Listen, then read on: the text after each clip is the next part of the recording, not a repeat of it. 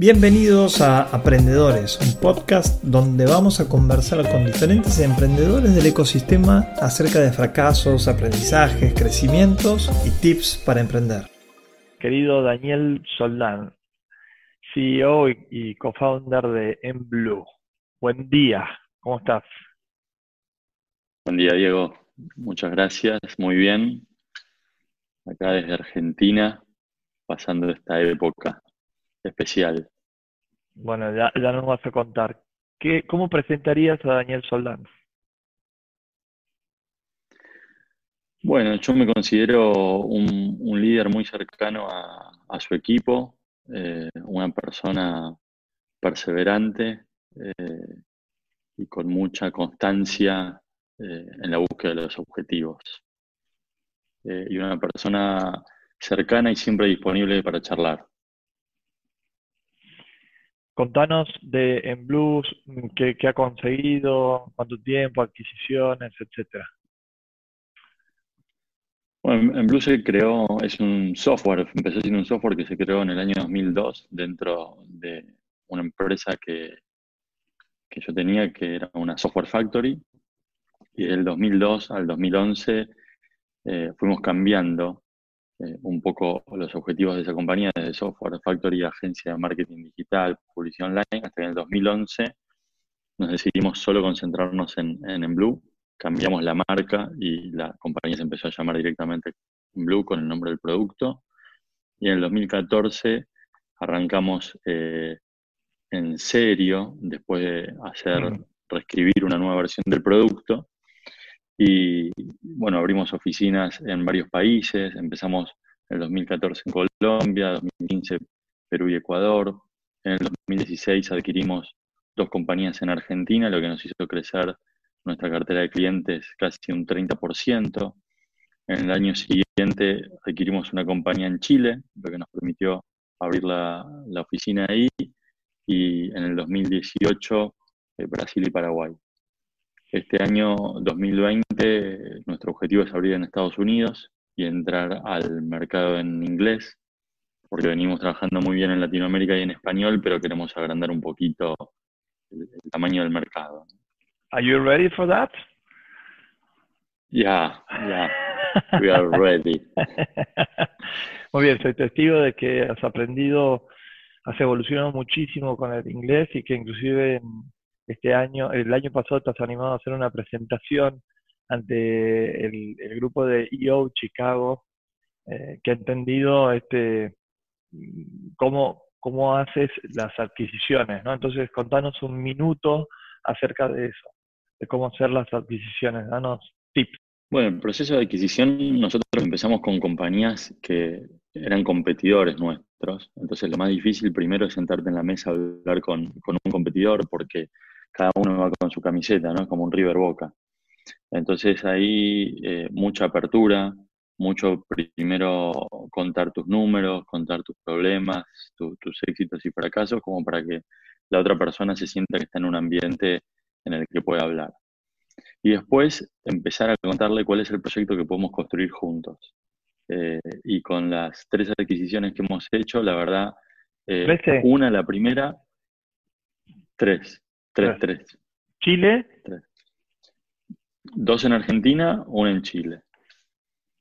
Y la primera, los socios querían hacer otra cosa, se querían dedicar a otra cosa, así que los chicos hicieron la venta y, se fueron, pero las otras dos, eh, los socios originales de las compañías que adquirimos siguen en el team de managers y la verdad que compraron la cultura que nosotros tenemos, la compartimos y, la verdad que la pasamos muy bien y tomamos decisiones juntos.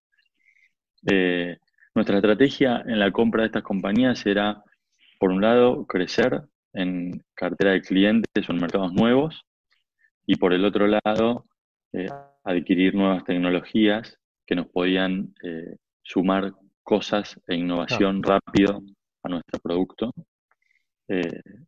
eso funcionó perfecto. Y, y, por otro lado, lo que hicimos siempre fue respetar mucho lo que ellos tenían, decir, bueno, vamos a hacer una migración de clientes y colaboradores eh, paulatina. Entonces, esta transición desde su firma hacia la completa migración a Blue, más o menos nos llevó dos años con cada uno. Algunas se hicieron en paralelo. Mucha paciencia. Sí, sobre todo, porque tenés que negociar eh, tanto con los nuevos que se suman al proceso como con tus socios actuales, ¿no? Para mostrarles dónde realmente están las ventajas de, hacer estos movimientos. Dani, recién hablabas de cultura. ¿Cómo hacías para amalgamar la cultura de una compañía que tranquilamente era muy diferente a la de ustedes con la de Blue? Bueno, eso me di cuenta después de la primera adquisición, donde sumamos nada más que cinco personas a nuestro equipo, pero ya se venía la segunda y estábamos sumando cerca de 20. En ese momento, eh, en Blue éramos 30 eh, personas, 35 personas y estábamos sumando de golpe 25 nuevas al equipo. Y ahí dije, no solamente depende de agrandarnos, sino de cómo vamos a empezar a convivir todas las personas que formamos parte de esto. Gente, nosotros estamos en Buenos Aires y teníamos oficinas afuera, pero había gente que se sumaba al equipo en Córdoba, había gente que se sumaba en Chile, que aparte venían ellos con una forma de trabajar, ¿no? Todos juntos. Entonces eh, ahí empecé a investigar un poquito cómo, cómo manejar esto de cultura, de ritmo. Eh, estaba leyendo en ese momento Skilling Up, que, define un poco lo que es el propósito y los valores de la compañía. Y con mi socio decimos, bueno, es el momento de hacer esto. Empecemos a, definir y armamos lo que es un architecture stack o architecture eh, message, que lo que hace es eso, definir el propósito, los valores, cuáles son tus core competence, el diferencial en el mercado, la propuesta de valor. Eh, y, atrás de eso empezamos a alinearnos eh, con todas las personas y a comunicar, comunicar, comunicar muchísimo, ¿no? Dani, ¿cuánto tiempo, les ha, ¿cuánto tiempo les ha tomado para armar ese, ese combo de comunicación estratégico? Mira, imagínate que nosotros, esto que te estoy contando fue en el 2016, o sea que estuvimos prácticamente 14 años trabajando con misión y objetivo, pero tipo facultad. Y en el 2016, como pusimos los propósitos y los valores, el propósito y los valores, eh, nos lo tomamos muy en serio. Los primeros seis meses eh, fue mucho comunicar y, terminar de convencer a los managers de que realmente ese era nuestro, propósito y los valores. Eh, a veces te sentías como que estabas repitiendo siempre lo mismo y, y, como que no tenía sentido ¿no? repetir tanto. Pero después de los seis meses empezó ya a traccionar y, también cuando se fue incorporando gente nueva, cuando ya compramos la compañía de Chile y demás, y eso lo teníamos súper seguro, fue más fácil que los nuevos colaboradores eh, nos ayuden a impulsar eh, ese propósito y los valores. Yo diría que el proceso hasta que yo me sentí seguro de que esto era parte ya de, la, de, los huesos de la organización eh, fue un año y medio. Dani, recién cuando comenzabas te definías como líder. Definime líder. Bueno, te podría, te podría leer el decálogo de líder. Tengo, yo tengo algunas, eh, algunas eh, características que creo que tiene que tener un, buen líder. Primero, siempre actuar con determinación, pensar en positivo. Eh, no hay objetivos imposibles. tenemos que saber simplemente administrar los recursos para llegar más temprano o, con más tiempo esos objetivos. Eh, comunicar, no solo hablar, sino escuchar. Eh, nosotros decimos escuchar con intención, que es el, acto de cuando te estoy escuchando, te estoy mirando los ojos, estoy entendiendo cuál es tu problema, qué es lo que me quieres contar. Eh, también hacer una diferencia entre lo que es simpatía y empatía. Cuando vos escuchás, y tenés simpatía con la otra persona, vos tratás de ponerte en los pies de la otra persona, ¿no? Te dice, eh, no sé, me duele la cabeza. Uy, sí, me imagino lo que será tu dolor de cabeza y tratás de sentir ese dolor. Eh, y simplemente lo que haces es compartir ese sentimiento. Cuando vos tenés empatía, entendés que a la otra persona le duele la cabeza, pero le das opciones como para que lo resuelva. Ah, y esa, eh, esa forma eh, hace que la otra persona reciba opciones, pero que él decida. cuál es la mejor opción y que él aprenda, sobre todo. ¿Y cómo tiene que ser un, creo que, eh, cómo tiene que ser un líder en estas épocas tan complejas y difíciles que nos tocan vivir? Bueno, en estas épocas hay que tener mucho optimismo, mucha determinación, tratar de hacer foco en la información importante y, filtrar toda la información porque está eh, volando la información. Es muy rápido cómo se distribuyen los planes de crisis, los checklists, las noticias, buenas y malas. Entonces, eh, como líder tenés que filtrar mucho qué es lo que vas a comunicar a tu equipo eh, y después ser muy honesto y abierto en la construcción de un plan. La verdad que uno, de nuestros propósitos siempre es tratar de que el equipo construya los planes y, aporte ideas a lo que nosotros queremos hacer. Y en estos momentos eh, se nota muchísimo cómo es mucho más fácil transitar la crisis cuando todos saben que pueden opinar, tener ideas y accionar. Y no solamente esperan que, que el líder les diga lo que tengan que hacer. ¿Has activado algún canal de comunicación extra o has hecho algún procedimiento diferente que venías haciendo en términos de comunicación? Mira, tenemos la suerte que en Blue estamos muy acostumbrados a trabajar remoto y tenemos un daily huddle todos los días a las 9.45 de la mañana con todos los líderes. Una llamada diaria con todos los líderes. Es una llamada diaria con todos los líderes, la estamos haciendo hace más de 1100 días, o sea, imagínate esos más de tres años.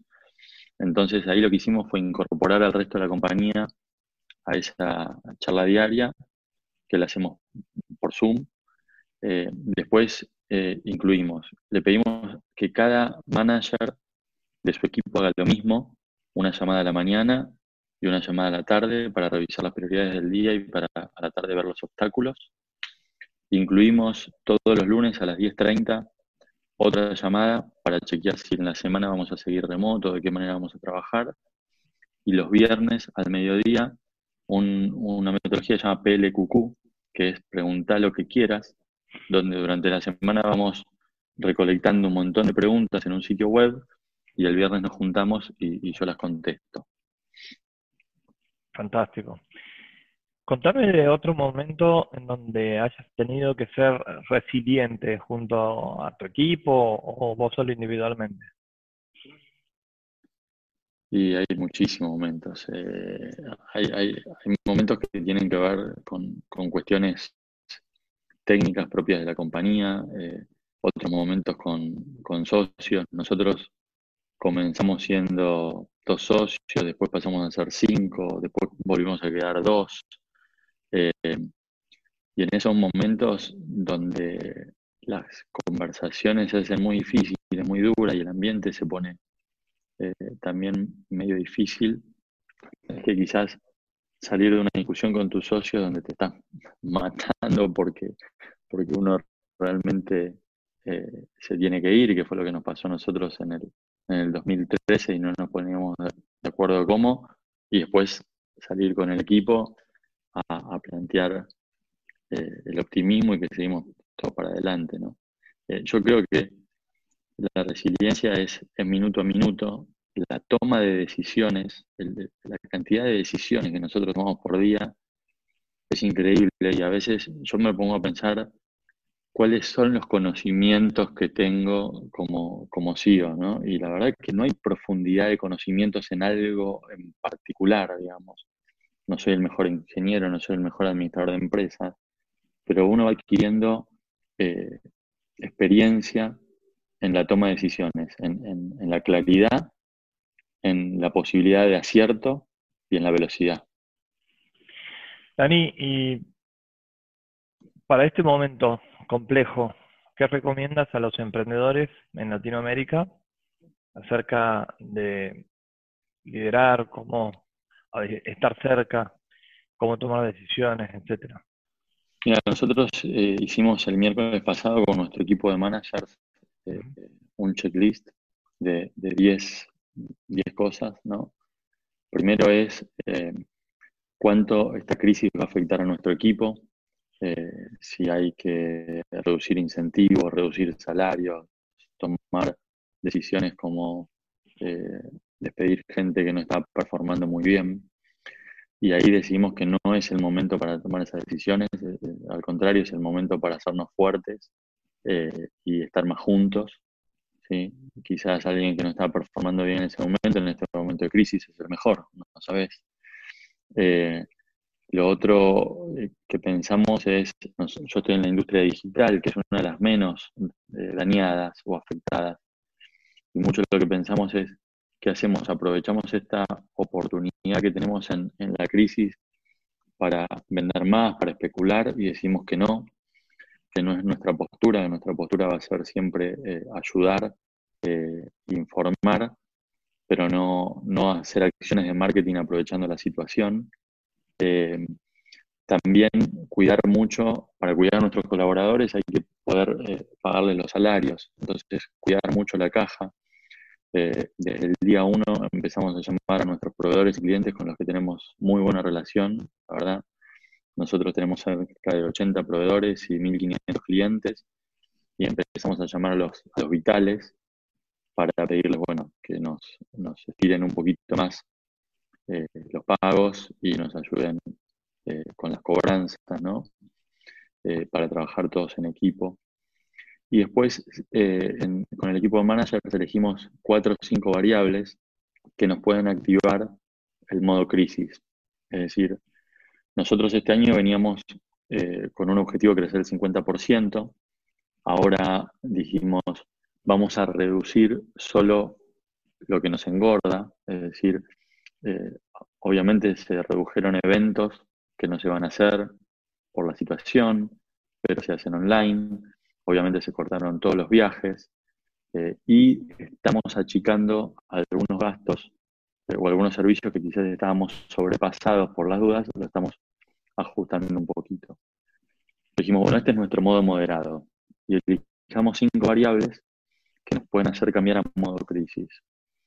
Y esas variables son cuando empezamos a detectar que las conversaciones entre nuestros clientes y sus audiencias empiezan a bajar, que eso va a afectar directamente sobre nuestra facturación. Si empezamos a tener bajas de nuestros clientes, eh, más de lo habitual, digamos, nosotros tenemos un churn habitual, ser un software as a service, estamos midiéndolo diariamente a ver si sube o no. Si el ciclo de cobranzas, nosotros tenemos un ciclo de 45 días, estamos chequeando día a día si eso se mantiene o empieza a subir. ¿sí? Eh, y el cash en, los bancos, ¿no? El cash disponible. Entonces, hay, que, hay que medir todo el tiempo todo, las métricas importantes. Día a día. Día a día. Para poder tomar mejores decisiones, claramente. y, eso lo hacemos en la reunión, en la reunión diaria, ¿no? De, de todas Claro. Dani, eh, cortito, ¿qué herramientas usas como para ser más productivo? Bueno, en equipo usamos eh, Asana, Ahí llevamos todos los proyectos. Para la comunicación oficial usamos Slack. ¿sí? Después tenemos todo lo que es eh, la suite de Google para lo que es email y, herramientas de hojas de cálculo y documentos. Eh, usamos Notion como intranet corporativa, que al final lo terminamos linkeando con, los documentos que están en Google. ¿sí? Zoom para todo lo que es eh, reuniones y Pipedrive para todo lo que es nuestro sistema de, CRM. Después, en particular, eh, yo uso una herramienta que a mí me ayuda a darle más valor eh, al tiempo que, uso en cada cosa. La herramienta es, como un time tracker. Se llama Hours for Team. Y lo que voy haciendo es, por ejemplo, esta llamada. Pongo play y digo, bueno, estamos 30 minutos hablando con Diego. Eh, entonces, al fin de la semana veo cómo invertí mi tiempo y trato de mejorarlo para, para la semana siguiente. Buenísimo. ¿Y cómo te pones eh, objetivos a nivel personal? ¿Los escribes? Este año, sí, este año empecé a usar eh, una herramienta que, distribuimos en Yo, que me compartió Juan Martitei, que se llama Lo mejor del año, cómo fue tu año, ¿sí? Que te hace pensar cuáles fueron los, hitos más importantes del año pasado, cómo definiste tu año, en qué creciste y en qué te hubiese gustado crecer, y después a partir de ese eh, pensar lo que pasó, empezar a crear eh, nuevos objetivos. Ahora uno pone los objetivos en una lista, yo por lo general pongo a nivel personal, negocios, eh, comunidad y familia. ¿sí? Tengo objetivos siempre en esas cuatro dimensiones y por lo general tengo tres o cuatro por cada dimensión. El tema es después ejecutarlos. Y, empecé ¿Cómo los a leer un libro. Bueno, la verdad que los traqueo una sana. En eso soy bastante nerd. Eh, pero empecé a usar, más que, más que traquearlos y haciendo un seguimiento de haciendo objetivos más pequeños, ¿no? A partir de un objetivo grande. Eh, estoy leyendo un libro que se llama Atomic Habits, que, te habla de cómo setear buenos hábitos y cómo dejar malos hábitos con herramientas súper fáciles. Y entonces estoy empezando a implementar esas técnicas para alcanzar los objetivos. Excelente. Em, ¿Sos de leer libros? Sí, no, era de leer libros. El, año pasado me agarró como una sed de lectura y, y Por todo lo que no hiciste antes. Sí, Exacto, es como que recuperar, ¿viste? Y sí, empecé a leer, eh, leo mucho en, Kindle, pero no en Kindle en el aparato, sino en, la aplicación que la tenés en el teléfono o en la computadora. Y, ahora empecé también con Audible, eh, que me da mucha más velocidad, ¿no? ¿Qué debería leer, escuchar o ver un emprendedor en estas épocas? Recomiéndame tres cosas. Bueno, mira, Conversaciones Cruciales es, un libro que está muy bueno y en esta época creo que en todo momento se están dando conversaciones cruciales. Lo recomiendo. No solamente es como, líder de empresa, sino también como persona para comunicarte con tu familia, eh, con, tus padres, con amigos. Es súper importante.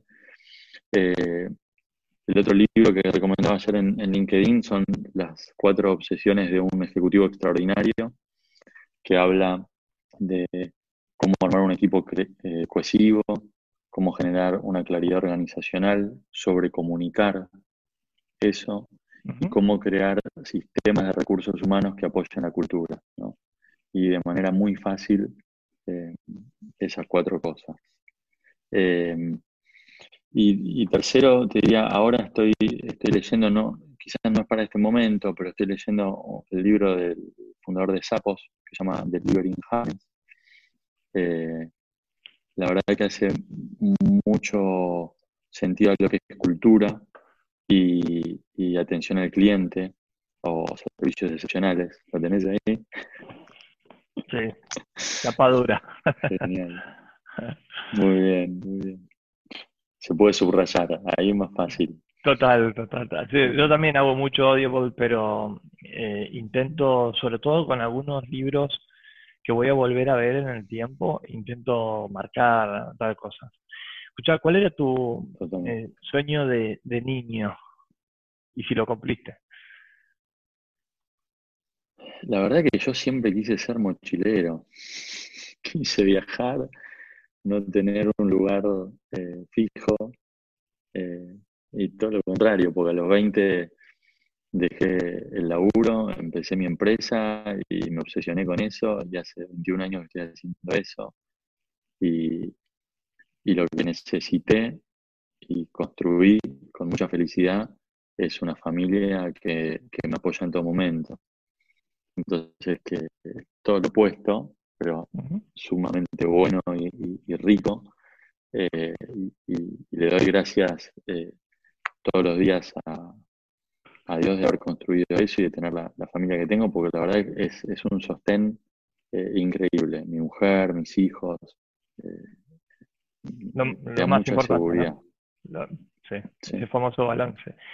Recién mencionaste un tema vinculado al, crecimiento y demás. Y se me ocurre preguntarte ahora, volviendo al tema empresarial, ¿cuánta plata necesitaste para arrancar tu empresa, para cambiar el modelo de negocio, para comprar compañías y cómo, de dónde, qué fuente los conseguiste? Mira, nosotros empezamos, la verdad, poniendo horas, poniendo tiempo, eh, mucha perseverancia y constancia. Eh, yo un poco de, mi familia, mamá y papá, lo que aprendí es que con la perseverancia y la constancia alcanzas todo. No hace falta ser el tipo más inteligente. Eh, si, si, insistís, lo puedes conseguir. Así que un día, eh, mientras estábamos trabajando, un grupo de amigos de la facultad decidimos empezar una compañía y trabajábamos mediodía y el otro mediodía nos dedicábamos a nuestro proyecto. Y así fuimos eh, fondeando la compañía con, los, con lo que nos pagan los clientes, ¿no? Esto que parece un gran descubrimiento, que es el Customer Funded Business. Bueno, así lo hicimos en el año 2000, que fue la primera la primera compañía. Y después sí, eh, fuimos construyendo caja y cuando nos tocó el momento de empezar eh, a hacer adquisiciones en el 2016, que se dio la primera, después de una negociación casi de seis meses, ahí sí necesitamos invertir, pero invertimos la caja que nosotros teníamos. Llegamos a invertir cerca de 1.400.000 dólares en total eh, a lo largo de, dos años. ¿sí? O sea, todo lo que habías ahorrado lo pusiste para ese proyecto. Y sí, ¿sabes qué? Nos preguntamos con mi socio, dijimos, si tuvieses plata, si fueses un inversor y tuvieses plata, ¿cuál sería el mejor lugar para invertir? Una compañía de tecnología. Ok. ¿Y cómo te gustaría que sea? Como la mía. ¿Y quién te gustaría que la lidere? Y me gustaría poder participar en el board. Y bueno, entonces invertimos en nuestra propia compañía. O sea, no, no. Fue muy fácil esa, esa ecuación, ¿no? Porque a veces uno piensa que, dice, uy, está bien. Hay, hay una realidad. No todos los huevos en la misma canasta. Pero bueno, apostamos fuerte en ese sentido. Mira, eh, ahí uno de mis grandes aprendizajes como emprendedor tiene que ver con esa decisión que vos recién comentaste, la mía fue diferente. Yo quería aprender a invertir. Entonces separé de lo que había ganado con la maula una X cantidad de cash y dije voy a invertir en 10, 15 startups, porque quiero aprender ese proceso. Y, quiero tener eh, participación también en el día a día cosa que no se logró nunca. Así que me frustré por el lado de la participación y me frustré por, también por el lado de ser inversor, arrepintiéndome de no haber invertido en mí, en cosas que sí puedo manejar. Bueno, pero aprendiste un montón, ¿no? Aprendí un montón. aprendizaje no lo tiene cualquiera. Eh, Dios escucha a mi criterio y lo, que quería después de la, de la venta, de este gran suceso, digamos, extraordinario, era aprender. Y bueno, aprendí a las golpes, pero sí, Dani, escucha, finalmente, eh, ¿cuál quieres que sea tu legado? ¿Cuál quieres que sea tu legado? Legado. Me gustaría que me recuerden como, como un líder que, que acompañó y ayudó a las personas a ser mejores personas y mejores líderes.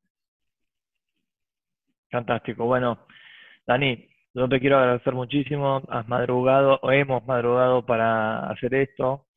Y la verdad que en estos momentos difíciles ponerse a compartir todo este conocimiento, toda esta experiencia de 20 años como emprendedor bustrapeado, emprendedor resiliente, emprendedor que le dio vueltas y que sobre todas las cosas se hace cargo ¿no? del liderazgo de lo que encaró. Eh, te quiero agradecer muchísimo como emprendedor. Así que para cerrar, las palabras y el micrófono es todo tuyo. Muchas gracias. Bueno, gracias Diego. Eh, en estos momentos de crisis hay que ponerle más, más determinación, más optimismo y como te decía, hacer foco en, la información que hay que compartir y que es importante. Creo que lo más importante es estar cerca de la gente, eh, de nuestros vínculos, de nuestros círculos, familia, amigos y colaboradores Así que creo que eso es lo más importante y como líderes eh, saber reaccionar y cuándo tomar decisiones difíciles y quizás activar eh, un modo crisis para prevenir algo peor, ¿no? te agradezco mucho y como siempre un placer hablar con vos. Abrazo emprendedor, hasta la próxima. Esperamos que hayas encontrado valor en estos aprendizajes y te esperamos para nuevos podcasts. Te recuerdo que puedes escuchar en Spotify, Apple Podcasts, Google Podcasts, YouTube y visitando nuestra página web diegonoriega.com.